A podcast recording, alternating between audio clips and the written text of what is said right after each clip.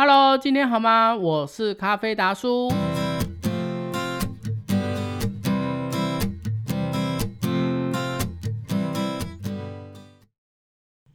好哦，今日我们要来聊聊手冲咖啡闷蒸的效果。一般来说，刚烘好的咖啡豆需要有养豆的过程，也就是让咖啡豆可以适当的排气。如果你的咖啡喝起来有点燥，建议你呢，可以再放个一两天，这样的咖啡风味呢会比较滑顺。这跟手冲闷蒸有什么关系呢？闷蒸其实也有人称预浸。当手冲刚开始注水的时候，先让咖啡粉吸收一些水分后，约等待三十到四十秒的过程，我们称为闷蒸。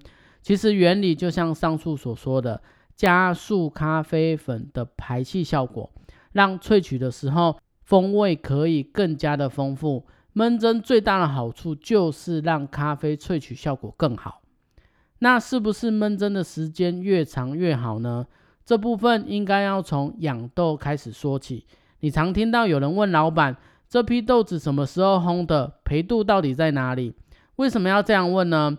没错，就是为了要。了解养豆时间的长短，来决定手冲焖蒸的时间。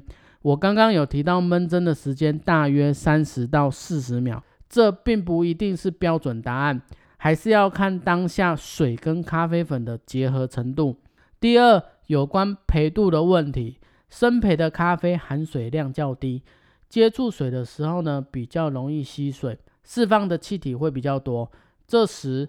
焖蒸的时间建议就可以拉长一点，浅焙的咖啡呢则是相反。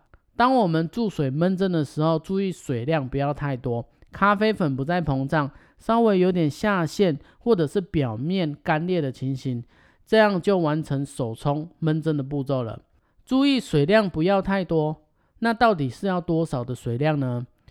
其实水量也是非常重要的关键，因为水量多，焖蒸的效果就会大打折扣。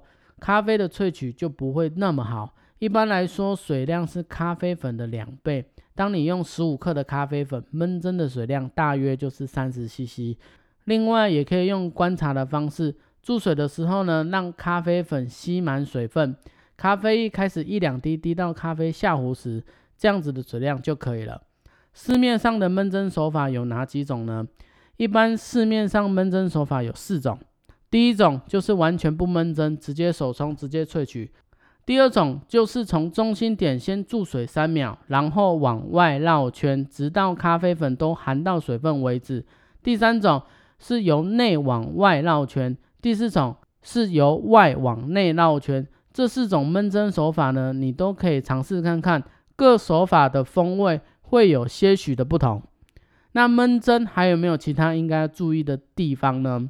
建议你在注水的时候一定要轻，不要太粗暴，慢慢的注水就可以了。